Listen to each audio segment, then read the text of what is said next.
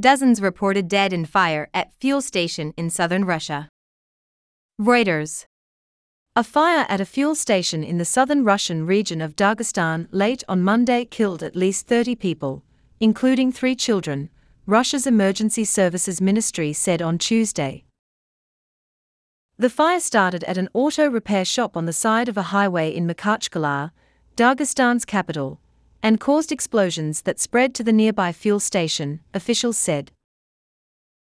The news agency TASS, citing a statement from the Russian emergency services, said it took firefighters more than three and a half hours to put out the fire, which covered an area of about 6,400 square feet.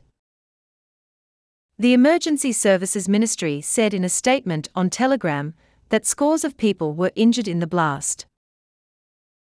Dagestan, a mostly Muslim region in the south of Russia on the northwest coast of the Caspian Sea, is known for the stark beauty of its mountain landscapes, for its many small ethnic groups, and for violent and long simmering Islamist insurgency.